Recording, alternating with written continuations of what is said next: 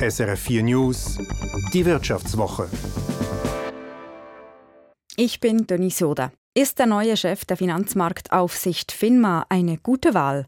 Warum werden derzeit mehr Chefs entlassen? Und warum merken wir die Teuerung vor allem beim Zmorgen? Darüber sprechen wir heute in der Wirtschaftswoche. Mein Gast ist die Ökonomin und Publizistin Karen Horn. Ja, beginnen wir mit dem neuen Chef der FINMA. Der heißt Stefan Walter, ist Deutscher und arbeitet im Moment noch bei der Europäischen Zentralbank EZB. Ist er eine gute Wahl, Karen Horn? Ich denke schon. Ich kenne ihn nicht persönlich und ich glaube, er ist auch insgesamt nicht so wahnsinnig bekannt. Insofern kann man eigentlich nur nach dem gehen, was man weiß von seiner Kompetenz und seiner Erfahrung. Und das ist beides ganz offensichtlich groß. Also er ist sehr gut vernetzt in dieser Welt der Regulatoren und er kennt die Zentralbanken. Ja, die Federal Reserve war eine Station, die EZB war eine. Er war Generalsekretär des Basler Ausschusses für Bankenaufsicht. Also er hat da eine Menge Erfahrungen gesammelt, kennt sich aus mit systemrelevanten Banken und auch mit der horizontalen Aufsicht. Also er ist wirklich jemand, der aus der Tiefe des Raums kommt und er gilt als jemand, der sehr still und solide die Dinge erledigt, gar nicht so sehr im Rampenlicht steht. Das, das ist, glaube ich, von der Kompetenz her alles soweit ganz prima. Allerdings muss ich sagen, ich bin mal gespannt. Eben niemand kennt ihn so richtig. Ähm, bei der FINMA denke ich, wird er schon auch mehr äh, dieses Rampenlicht haben und er muss es auch suchen. Denn es geht schon darum, dass er dieser Institution auch vielleicht ein bisschen mehr Bedeutung verschafft und dafür muss er in die Öffentlichkeit und auch in die Politik hineinkommunizieren. Und ob ihm das liegt, wage ich im Moment noch nicht abzusehen. Also er ist auch in der Schweiz wenig vernetzt, auch politisch. Also das könnte wahrscheinlich ein Nachteil sein. Sehen Sie das auch so? Ja, also was den Einfluss in die Politik angeht, glaube ich, ist das tatsächlich ein Problem. Er, er wird einfach Parlamentarier überzeugen müssen. Man hat im Moment ja ein bisschen aufzuräumen. Die FINMA ist in der Vergangenheit eigentlich immer ein bisschen klein gehalten worden. Sie hat nicht genug Leute, sie hat nicht genug Kompetenzen, sie hat immer noch keine Bußenkompetenz. Sie braucht eigentlich so etwas, wie es bei anderen Aufsichtsbehörden üblich ist, nämlich dass in dem Land ein, ein System gilt, wo in den Banken Senior Managers für bestimmte Aufgaben offiziell vorgesehen sind, sodass man die Verantwortlichkeiten und die Haftung kennt. Und die werden auch regelmäßig gescreent und überwacht von der Behörde und in ihren Jobs überhaupt erst freigegeben. Also das sind Dinge, die sollte die FINMA haben. Das hat sie auch gesagt, dass sie das gerne möchte. Aber dafür muss man natürlich politisch ein bisschen Lobbying machen. Und das ist eben die Frage, ob das einer kann, der von außen kommt und äh, dann auch noch gerade aus Deutschland mit einem halb amerikanischen Hintergrund. Das ist vielleicht tatsächlich ein bisschen weit weg. Und ein anderer Nachteil ist, dass er, glaube ich, auch die also er kennt die Reguliererwelt sehr gut, aber er kennt die Banken nicht von innen. Er war nie bei einer Geschäftsbank. Er hat in einer Zeit bei Ernst Young in, in New York Banken dabei geholfen, mit Regulierung umzugehen, aber ob er dadurch schon genug weiß, wie Banken von innen ticken und an welchen Strippen die versuchen werden zu ziehen, das weiß ich nicht, das wird man sehen. Sprechen wir noch über ein anderes Thema. Normalerweise sind es ja die Chefs, die die Mitarbeitenden entlassen. Jetzt werden immer öfter auch sie selber entlassen. Das zeigen Auswertungen des Unternehmens von Rundstedt. 17 Prozent der Leute, die gehen mussten, waren Chefs in den oberen Etagen letztes Jahr. Im Vorjahr waren es nur 12 Prozent. Wie erklären Sie sich das? Ja, das ist wirklich eine interessante Entwicklung und ganz im Detail kann ich sie auch nicht beurteilen, aber ich mache mir meinen Reim darauf. Und das ist, wir sind jetzt aus dieser Phase rausgewachsen, wo wir post-Corona ein, ein wirtschaftliches Wiederaufholen gesehen haben. Das heißt, so, so langsam ebbt das ab und die Unternehmen fangen wieder an, sich zu überlegen, wo sie sparen können, wo sie umstrukturieren müssen, wo sie in der ganzen Pandemiezeit eben nichts gemacht haben. Das wird jetzt nachgeholt. Das ist eine Normalisierung, aber eben für den einzelnen Betroffenen nicht unbedingt von der schönen Art. Und warum gerade bei den Chefs gestrichen wird, da denke ich mir, das liegt wahrscheinlich daran, dass in den Umstrukturierungen auch ganze Abteilungen häufig wegfallen. Dadurch, also wenn Abteilungen zusammengelegt werden, ist ja klar, einer von zwei ist dann nicht mehr zuständig. Das ist das, aber vielleicht auch durch Neuausrichtungen. Also Grundrestrukturierung und das andere sicherlich auch, dass man mit Entlassung von Chefs am meisten Geld spart. Also wenn es darum geht, etwas einzusparen, dann sind diejenigen, die am teuersten sind, natürlich auch, wenn, wenn man auf sie verzichten kann, sind die diejenigen, die man dann auch schnell wählt. Jetzt haben ja gerade nach der Pandemie viele ältere Arbeitnehmende davon profitiert, dass Personal gesucht war und sie mussten weniger lange eine Stelle suchen. Jetzt geht es wieder länger und auch die Unterschiede zwischen den Älteren und den Jüngeren werden wieder größer. Also das heißt, Ältere sind öfter von Kündigungen betroffen und haben dann auch länger, bis sie wieder eine Stelle finden. Also ist das eigentlich trotzdem unter dem Strich vielleicht eine gute Nachricht, weil es eben zeigt, dass sich der Arbeitsmarkt wieder normalisiert, auch wenn das für die Einzelnen natürlich nicht schön ist. Ja, es ist ganz sicher eine Normalisierung, aber ich weiß nicht, ob sie nur für den einzelnen betroffenen Älteren unschön ist. Vielleicht ist es auch für das System als Ganzes unschön. Also, dass die Älteren eher entlassen werden als die Jüngeren, das liegt sicherlich einerseits an Kosten. Also am, am Ende einer Karriere sind die Gehälter üblicherweise höher als am Anfang und natürlich auch die Sozialversicherungsbeiträge und das bedeutet ja eine Belastung für die Arbeitgeber. Also es ist günstiger, die zu entlassen als, als einen Jüngeren. Man spart da mehr. Und die Jüngeren sind oftmals noch dynamischer, aber sie sind formbar. Das ist für Arbeitgeber interessant. Also so erklärt sich das. Aber man verzichtet natürlich auf die Erfahrung der Älteren. Das ist ähm, ganz klar. Und gesamtgesellschaftlich, also mit einem höheren Rentenalter, wie wir es eigentlich bräuchten, wird das so nichts, wenn die Arbeitgeber die alten Leute nicht einstellen. Also da haben wir, glaube ich, einen, einen Konflikt. Sprechen wir noch über ein anderes Thema, über Preise und Zinsen. Die Europäische Zentralbank EZB hat diese Woche den Leitzins nicht gesenkt. Das war erwartet worden. EZB-Präsidentin Lagarde sagte dann auch, der Preisauftrieb, also die Inflation, habe sich abgeschwächt. Also offenbar hat die Inflationsbekämpfung gewirkt. Ja, ähm, das sieht durchaus nach einem Erfolg aus. Man ist noch nicht so ganz am Ende und ich glaube, das erklärt auch, warum eine Zinssenkung ja so ein bisschen angedeutet wird, aber noch nicht fest versprochen wird.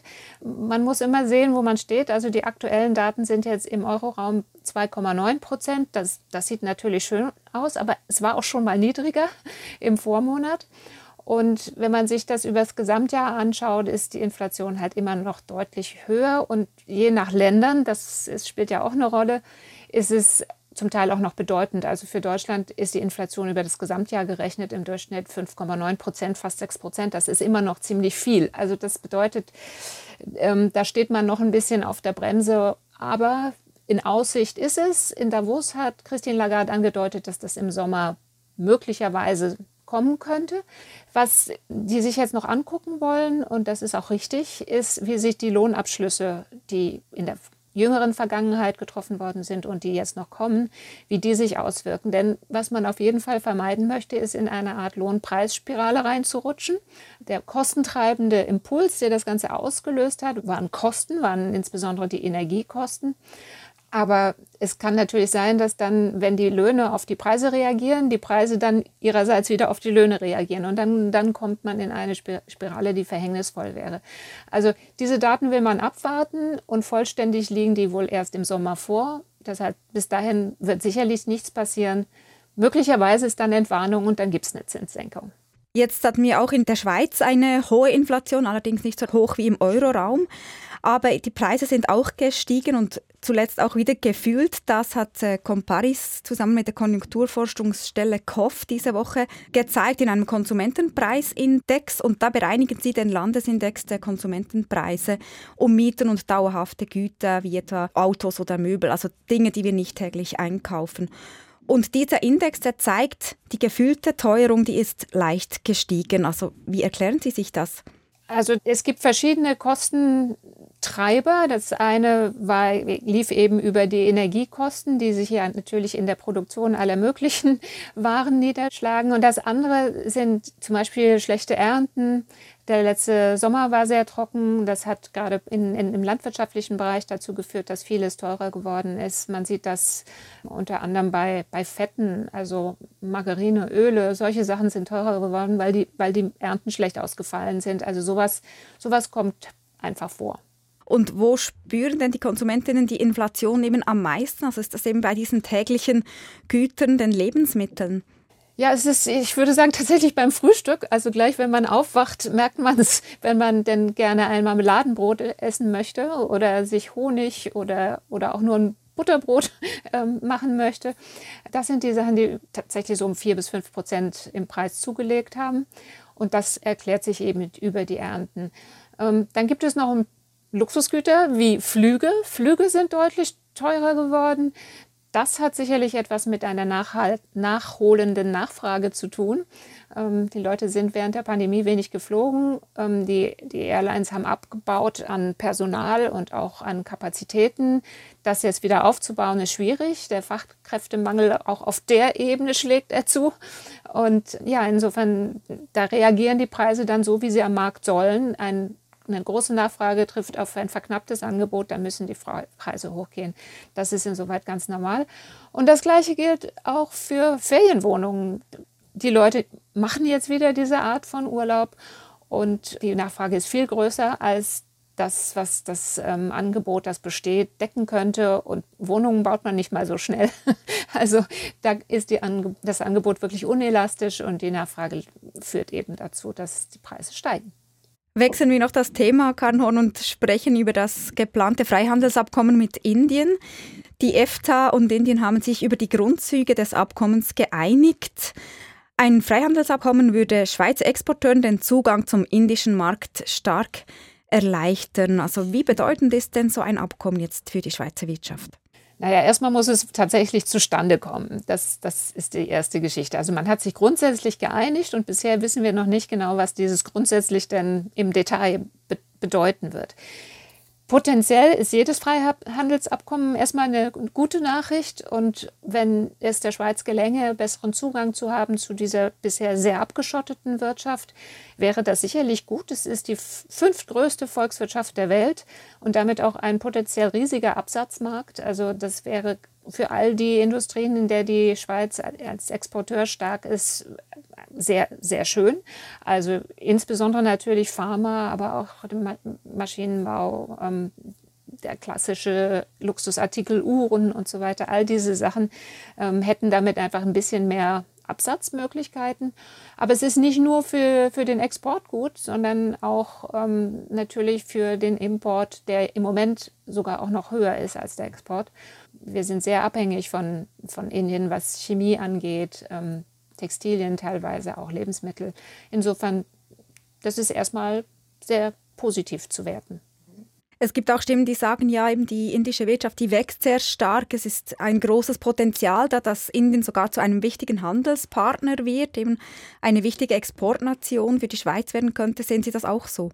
Ja, aber im Moment ist das Niveau noch dermaßen gering, also es ist wirklich verschwindend gering, dass, dass jede Zunahme etwas bedeutet. Und natürlich eben das große Potenzial ist da und dass man da ja, relativ früh dann doch ähm, mit dabei sein kann. Also wie gesagt, die, die indische Wirtschaft war bisher sehr verschlossen.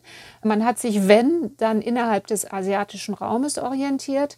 Da gab es vor äh, zwei Jahren, nee, vier Jahren mittlerweile, glaube ich, eine Initiative, ein, also da gab es ein neues asiatisches Freihandelsabkommen, die Regional Comprehensive Economic Partnership. Und man hatte damals so ein bisschen die Sorge, da bildet sich ein asiatischer Block, der sich vom Rest der Welt dann seinerseits wieder abschottet. Aber das ist nicht so gekommen. Dieses Abkommen ist nicht besonders wirksam.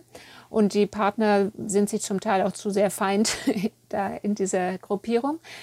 Insofern es gibt es einfach jetzt eine Entspannung und eine Möglichkeit, eben auch für westliche Länder und insbesondere auch für die Schweiz, da Beziehungen aufzubauen. Und in einer Zeit, wo wir eigentlich eher so eine Art Deglobalisierung erlebt haben, ist das einfach ganz wunderbar. Und wo sehen Sie denn jetzt noch die größten Hürden, dass so ein Freihandelsabkommen überhaupt zustande kommt? Naja, jetzt muss das erstmal ausformuliert werden und dann auch tatsächlich ähm, verabschiedungsreif sein, dann unterschrieben werden und dann muss es halt noch ratifiziert werden durch Parlamente. Und in der Schweiz bedeutet das, dass es natürlich möglicherweise auch wieder ein Referendum gibt dagegen, wenn jemand das denn haben möchte. Ähm, das Abkommen mit Indonesien ist daran gescheitert Insofern, ja, also es ist schon ein bisschen zu befürchten, dass es noch Gegenwehr gibt und die könnte sich vor allem entzünden daran, was für Ausnahmen man möglicherweise für die Pharmaindustrie gefunden hat. Die Pharmaindustrie hatte immer sehr viel Sorge, dass ihre, ihr Patentschutz in Indien nicht so streng gewahrt ist, wie sie sich das wünscht. Also die respektieren Patente, aber eben nicht, wenn ein Medikament mit einer leichten Veränderung nochmal für ein Patent angemeldet wird. Das akzeptieren sie nicht. Wenn Sie das jetzt aufgegeben haben, freut sich Pharma, aber alle, alle Leute, alle politischen Kräfte, die mit Entwicklungspolitik zusammen äh, äh, etwas zu tun haben, die könnten damit sehr uneinverstanden sein. Ähm, das würde bedeuten, dass die Medikamentenversorgung in der, in der dritten Welt, in den Entwicklungs- und Schwellenländern deutlich schlechter würde, weil dann Generika nicht mehr in ausreichendem Maße produziert werden können. Und daran könnte sowas auch scheitern. Also man weiß es nicht. Das Thema Agrar könnte potenziell ein Thema sein, aber es verlautet wohl, dass der ganze Landwirtschaftsbereich von dem Abkommen nicht betroffen ist. Wenn das so ist, ist zumindest da kein Gegenwind zu erwarten. Ja, wir werden das sicher weiter verfolgen. Für heute vielen Dank, Karen Horn. Ich danke auch. Das war Karen Horn, gehört in der Wirtschaftswoche auf SRF 4 News. Die Wirtschaftswoche gibt es auch als Podcast oder auch online zum Nachhören. srf.ch-audio